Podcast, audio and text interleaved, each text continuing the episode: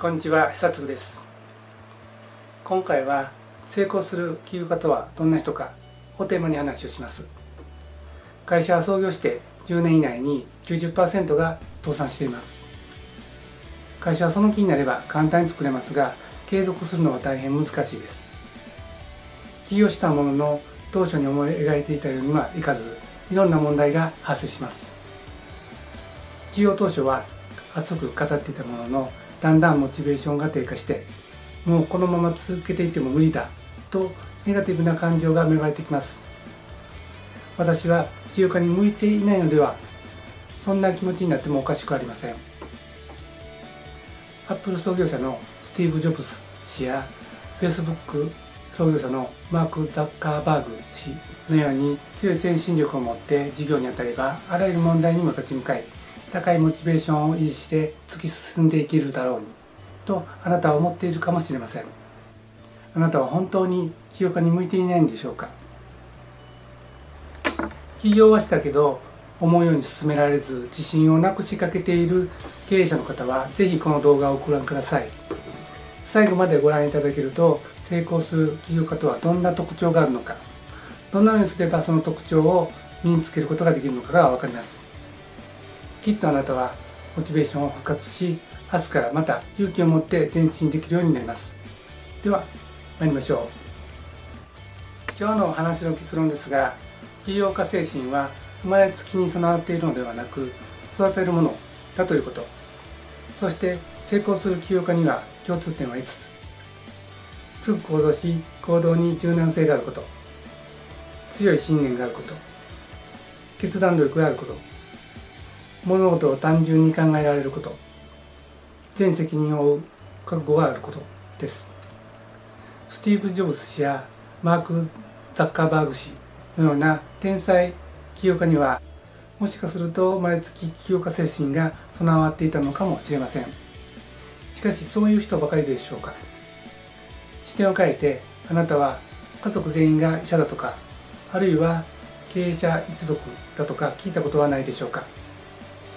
私が前職で勤めていた会社の社長は親戚のほぼ全員が起業家でした。そうです。環境が起業家を育てるということがあるということです。またそういう一家に生まれてないけれど立派な起業家だっています。このように生まれつきだけではなく環境が起業家を育てるということもあれば後に自分でスキルを身につける起業家もいるということです。はじめに成功する起業家の共通点について話をします。いろいろ個性的な起業家がいらっしゃいますが彼らの共通する行動パターンを整理すると5つにまとめることができます。まず1つ目はすぐに行動し行動に柔軟性があることです。失敗は積極的にしたい。なぜならそれは成功と同じぐらい貴重だからだ。失敗がなければ何が最適なのかわからないだろう。とトーマツ・エジソン氏は言いました。行動しなければ何も始まりません。また自分の考えに固執して失敗を繰り返すような人は成功しません。諦めないことは大事ですがこだわり続けることではありません。やってみる。その結果を踏まえてアランジを加えてさらにやってみる。何度も繰り返し正解に近づいていくということです。成功する起業家は失敗に落ち込みません。すぐに仮説を見直し新しい仮説を立ててまた行動します。驚くほど柔軟に思考し行動を変化させることができるのです。2つ目に強い信念があることです。なぜ起業するのかはとても大切です。大金持ちになりたいから。社会貢献したいから。今の仕事が忙しすぎるから。仕事の人間関係が嫌だから定年を迎えたからなどいろいろあると思います。きっかけはどうであれ続けられる理由があるかどうかです。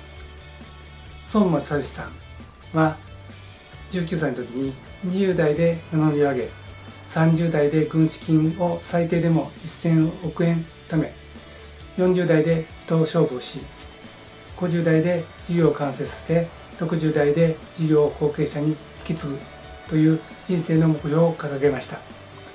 彼も順風満帆に進めてこられたわけではありません。多くの挫折を経験されています。それでもここまでソフトバンクグループの成長リードをし続けてこられたのははじめ大きな目標を掲げてそれに突き進む強い信念があったからです。このように成功する起業家は強い信念を持っています。3つ目に決断力があることです。会社経営は決断の連続です。どの施策をすべきか。どの事業をやめるべきか。どの人を雇うべきか。取引先はどこを選ぶのか。経営者はこれらの決断を常に求められています。これらの決断には勇気がいります。間違ったらどうしよう。従業員を路頭に迷わせるかもしれない。会社が倒産してしまうかもしれない。そう思うのは当然です。しかし全てを正しく決断することはできません。人は1日に3万5千回もの意思決定をしていると言われています。そんな多くの決断全てを間違うことなくするのは物理的に不可能です。すなわち経営者は間違うかもしれない決断をしなければならないのです。成功する経営者にはこのプレッシャーを跳ねのけて決断できる力を持っています。4つ目に物事を単純に考えられることです。バカなやつは単純なことを複雑に考える。普通のやつは複雑なことを複雑に考える。賢いやつは複雑なことを単純に考える。と稲森和夫さんが言っています。成功する起業家は物事を単純化させることが上手です。絡み合った紐を解くように物事を整理して優先順位をつけて何をやって何をやらないかを考えることができます。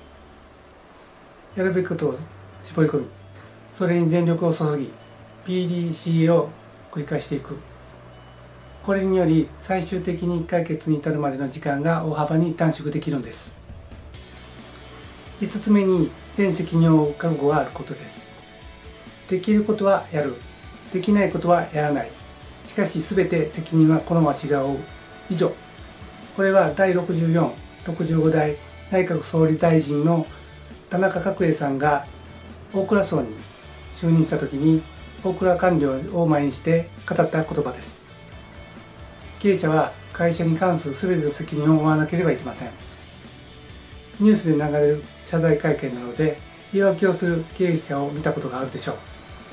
そのような経営者がいる会社と取引をしたいとは思いません。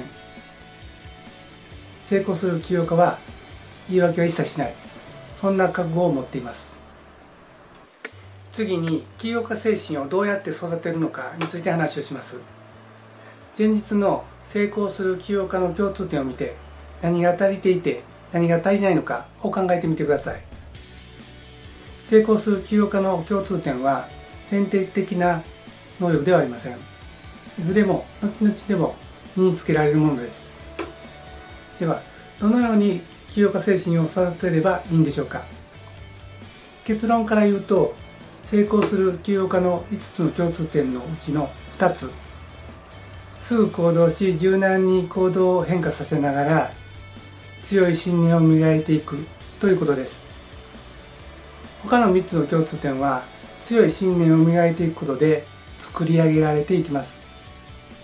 そしてこの強い信念はスタート地点では必要ありません。まずはじめに必要なのは行動してみることです。混沌した状態でもいい。漠然としたイメージでもいいんです。まず前に進むこと。行動するとたくさんの失敗をするでしょう。失敗を重ねるごとに霧はどんどん晴れていきます。頭の中が整理してきて具体的なイメージが湧いてきます。すると情熱が湧いてきて強い信念が作り上げられていきます。さらに行動を続けていくと信念は進化します。思考を巡らせていると信念が変わることだってあります。変わってもいいんです。この思考作業が終わることはありません。いや終わらせてはいけません。常に信念を確認し問い続けていくべきです。ずっと問い続けていると信念が心の中に入ってきます。そうすると信念に基づいて行動ができるようになります。さらにそうすると物事を単純に考えられるようになります。決断力がつき全責任を負う覚悟ができます。もしまず行動ができないなら一歩を踏み出す努力をしてください。もし行動の柔軟性が足らないなら行動してもっと失敗をしてください。もし強い信念が足らないならもっと考えて信念を強くしてください。もし決断力や単純化や過去が足らないなら心の中心に信念が落とし込むまで磨き上げてください。あなたはきっと成功する起業家になります。いかがだったでしょうか？今回は成功する起業家とはどんな人かをテーマに話をしました。今日の話の結論は起業家精神は生まれつきに備わっているのではなく育っているものだということ。そして成功する起業家には共通点は5つすぐ行動し行動に柔軟性があること。強い信念があること。決断力があること。物事を単純に考えられること。全責任を負う覚悟があることです。成功する起業家の共通点が分かりどのようにしたら起業家精神が養えるかが分かったでしょう。きっとあなたはモチベーションが復活し明日からまた元気を持って前進できます。最後までご覧いただきありがとうございました。